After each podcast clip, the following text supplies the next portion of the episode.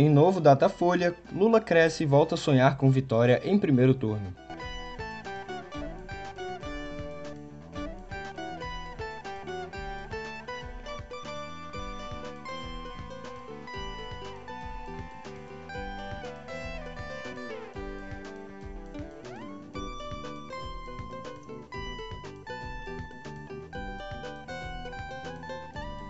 Em crescimento às vésperas da votação, petista recebe apoio velado de Fernando Henrique Cardoso e outras personalidades.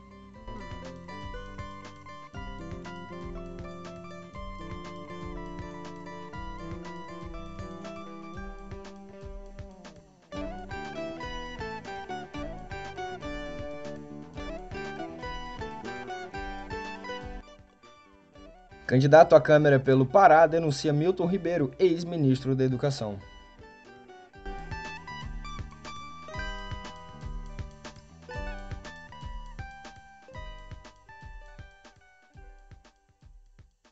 Um ótimo dia, uma ótima tarde ou uma ótima noite. Tá tudo certo por aí? Por aqui tá. Eu sou Julia Ke... Opa, não. Eu sou Olavo Davi e tenho o prazer de estrear nessa sexta, 23 de setembro, na apresentação de nosso podcast. Está chegando a eleição e vou te falar. Aqui em Brasília, de onde gravo, só se pensa em 2 de outubro. Vamos trocar uma ideia sobre isso rapidinho no pé do ouvido?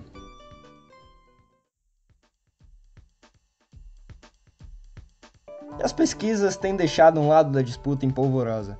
O ex-presidente Luiz Inácio Lula da Silva, do PT, voltou a ter chances de vencer a eleição ainda em primeiro turno, segundo a pesquisa Datafolha, divulgada ontem o petista subiu de 45% para 47%, no limiar da margem de erro, que é de 2 pontos, e chegou a 50% dos votos válidos, descontados brancos e nulos.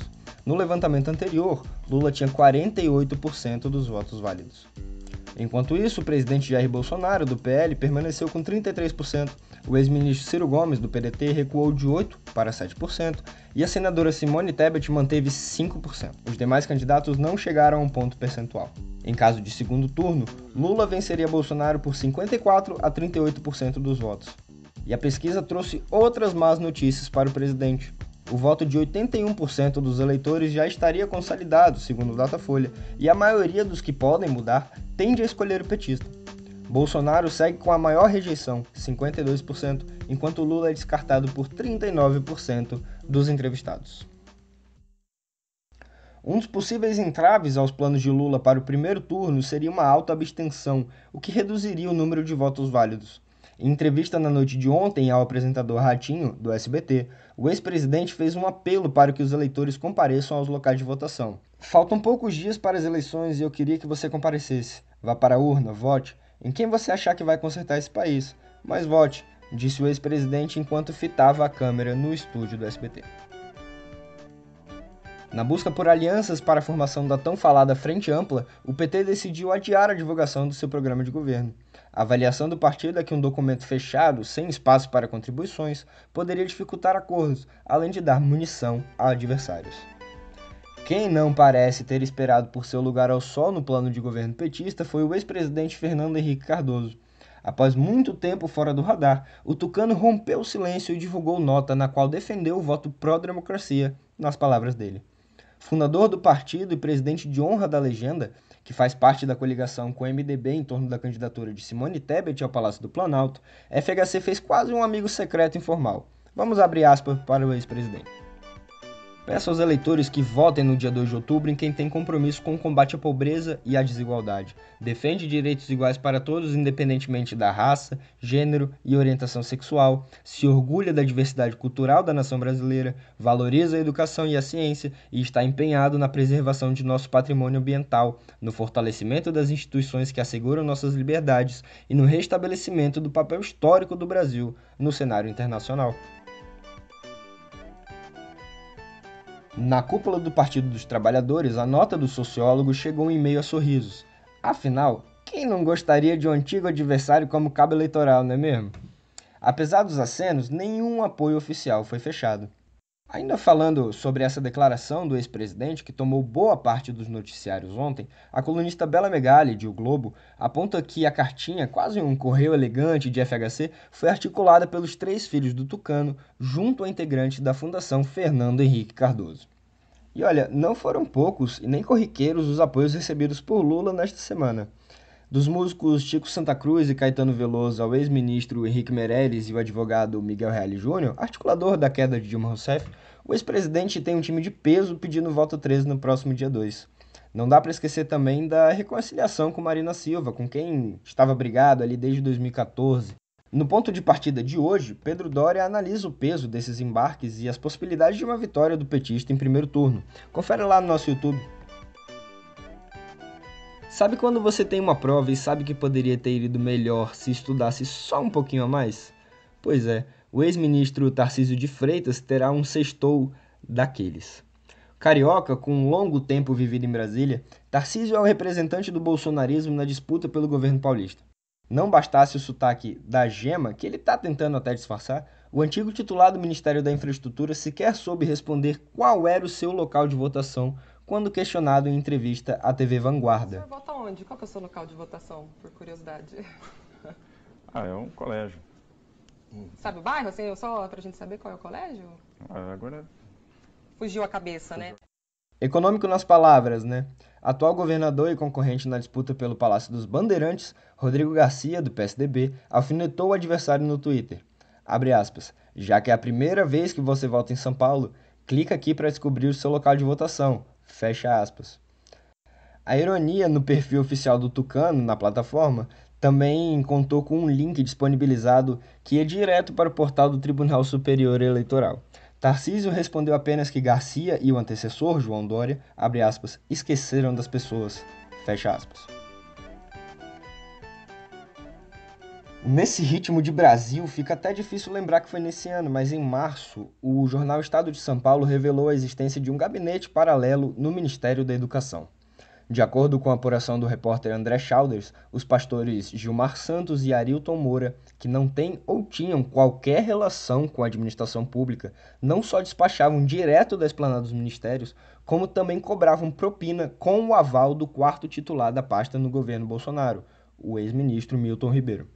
Candidato a deputado pelo PP do Pará, o empresário da construção civil Ailson Souto da Trindade acusou Ribeiro de chancelar as cobranças indevidas feitas pelos pastores em troca da liberação de obras. Segundo a denúncia, 5 milhões de reais em espécie deveriam ser levados de Belém, no Pará, até Goiânia, escondidos na roda de uma caminhonete. A propina seria mascarada por meio de um contrato fictício firmado entre a Igreja de Gilmar e a empresa de Trindade. O documento, inclusive, é apresentado na reportagem. Ribeiro, que também é pastor, nega a acusação e diz que vai processar o empresário. Por falar em investigações, a Justiça do Distrito Federal mandou a Secretaria de Esportes e Lazer do DF derrubar o sigilo imposto às reuniões mantidas pela pasta com Jair Renan Bolsonaro, o filho 04 do presidente. Ele é suspeito de atuar junto ao poder público para favorecer sua empresa, a Bolsonaro Júnior Eventos e Mídia, que já foi alvo de investigação da PF.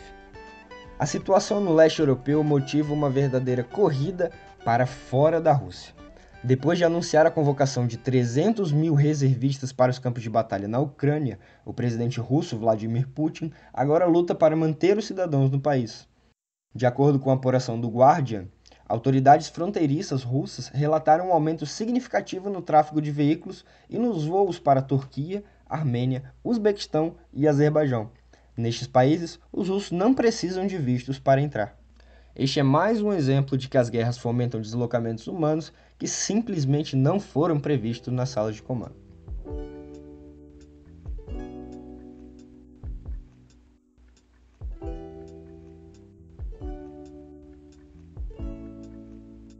Cultura nórdica tem uma relação com a morte muito diferente da nossa, não é mesmo? Com mais ou menos qualidade, algumas obras, como a série Vikings ou Vikings da Netflix, têm abordado o tema nos últimos anos e popularizado as tradições dos povos que vieram a formar Noruega, Finlândia e Dinamarca. Um outro país nórdico, a Islândia, também conserva essas tradições. E foi lá que nasceram a ativista ambiental Hildur Runa Hauksdottir, difícil esse nome de falar, hein? Que morreu há quatro anos, e sua filha, a cantora Björk, fenômeno mundial. A artista lançou o videoclipe de Ancestress, canção composta em homenagem à mãe, numa estética muito ligada a Vikings, que falamos há pouco, principalmente na quarta temporada, na qual a morte é o tema central. A produção mostra uma procissão fúnebre com pegada pagã e fala das dificuldades da luta de Hildur. Vale muito a pena conferir.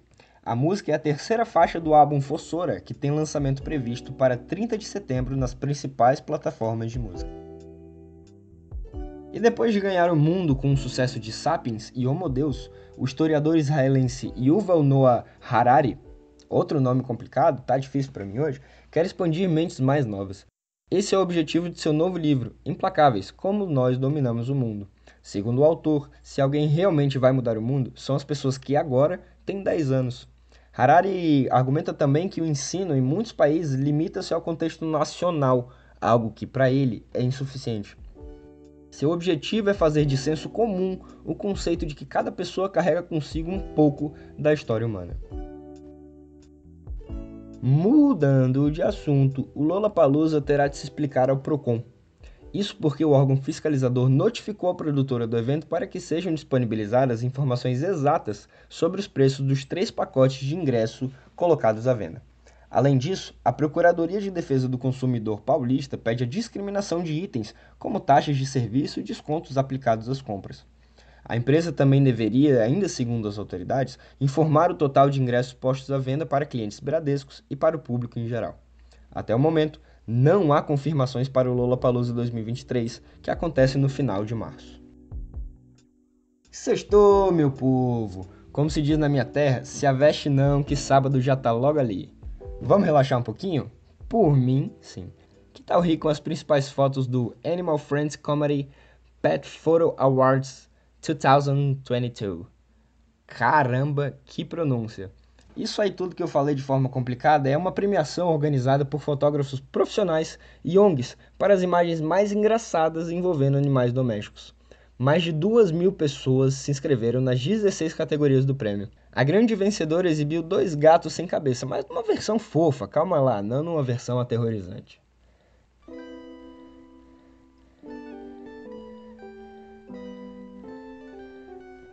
E atenção que vai mudar. O Exame Nacional do Ensino Médio, o famoso Enem, terá um novo formato a partir de 2024. A avaliação ganhará questões discursivas, aquelas nas quais você tem que justificar sua resposta, além das atuais de múltipla escolha, aquelas famosas só de marcar, que cá entre nós eram mais fáceis para a gente chutar, né? Acompanhando as mudanças do novo ensino médio, reformulado ainda no governo Temer, os participantes poderão escolher entre um dos quatro blocos curriculares, de acordo com sua área de interesse, é claro. São eles: linguagens, ciências humanas e sociais aplicadas, matemáticas, ciências da natureza e suas tecnologias, matemáticas, ciências humanas e sociais aplicadas e ciências da natureza, ciências humanas e sociais aplicadas. Outra novidade é a pontuação extra para os que tiverem feito curso técnico profissionalizante durante o ensino médio. E adivinhem o que tem aqui na minha estreia: futebol. Para aqueles muitos e diversos que não me conhecem, eu sou fanático, eu sou louco por futebol. E se vocês pedirem muito de joelhos, um dia eu talvez revele o time para que eu torço, para qual eu torço. Eu duvido que vocês acertem, mas tudo bem. Infelizmente, o que a gente vai falar aqui não é bom. A Copa do Mundo no Catar ainda nem começou, mas segue dando dor de cabeça para a organização. Como a homossexualidade é considerada crime no país sede em pleno 2022, oito seleções europeias planejam uma campanha anti-homofobia durante os Jogos, com as braçadeiras de capitão estampando as cores do arco-íris, símbolo do movimento LGBTQIA+. O problema é que a FIFA tem protocolos rígidos de vestimenta durante o torneio e as faixas precisam seguir o mesmo padrão para as 32 seleções. Além disso, a entidade máxima do futebol também tem ojeriza, gostou? De manifestações políticas, em 2018, vocês devem lembrar, menções a conflitos armados no leste europeu, ainda antes de haver guerra na Rússia, foram duramente reprimidas, de forma administrativa, claro, pela entidade. Mas algumas delegações planejam rejeitar a estampa da campanha por também terem suas próprias regras sobre questões políticas e sociais em campo. Os poloneses, por exemplo, procuraram a FIFA para pedir que sua braçadeira leve as cores da bandeira da Ucrânia, que neste momento, como falamos há pouco, está em guerra com a Rússia.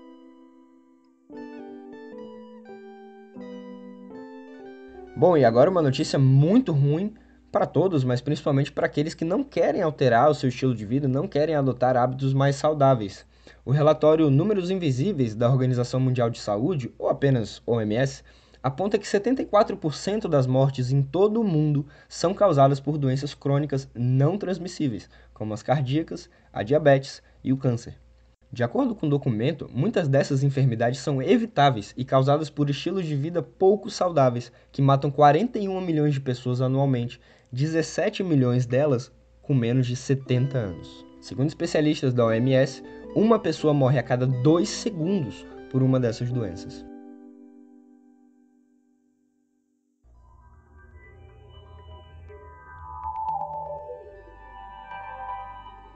Será que temos controle sobre tudo que nos é implicado ao usarmos as redes sociais? Eu, Olavo, tenho certeza que não, mas uma mulher que muito já nos ajudou pode nos auxiliar ainda mais. A ex-funcionária do Facebook, Frances Haugen, autora da delação conhecida como Facebook Papers, lançou ontem uma ONG chamada Beyond the Screen, além da tela, na tradução de Bootkin.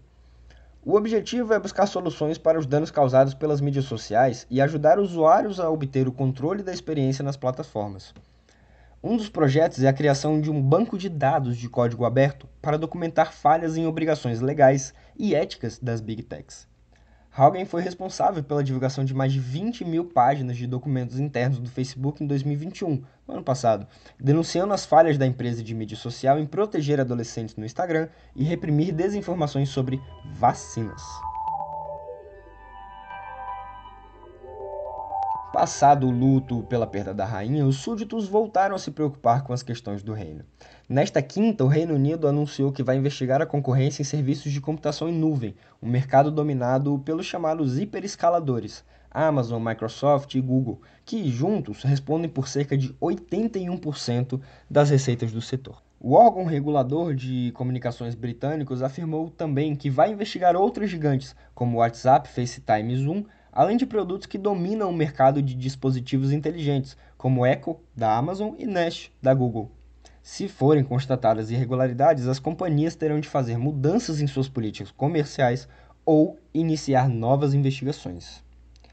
Bom, já que tivemos tantas notícias sobre um possível controle sobre as redes sociais, acho que eu vou dar uma olhadinha nos meus perfis no Twitter, no Instagram, ver como é que tudo tá por lá. Mas para finalizar minhas estreias aqui nas ondas radiofônicas do meio, por assim dizer, deixo a dica de um compilado dos livros que Cora Rona indicou nas participações no programa Pedro Cora. Vale muito a pena rever. Eu vou lá dar aquela conferida e já abrir o site de compra. De vocês, eu me despeço com duas promessas. A primeira que a Julia volta. Mas eu volto também. Meu nome é Olavo e até mais.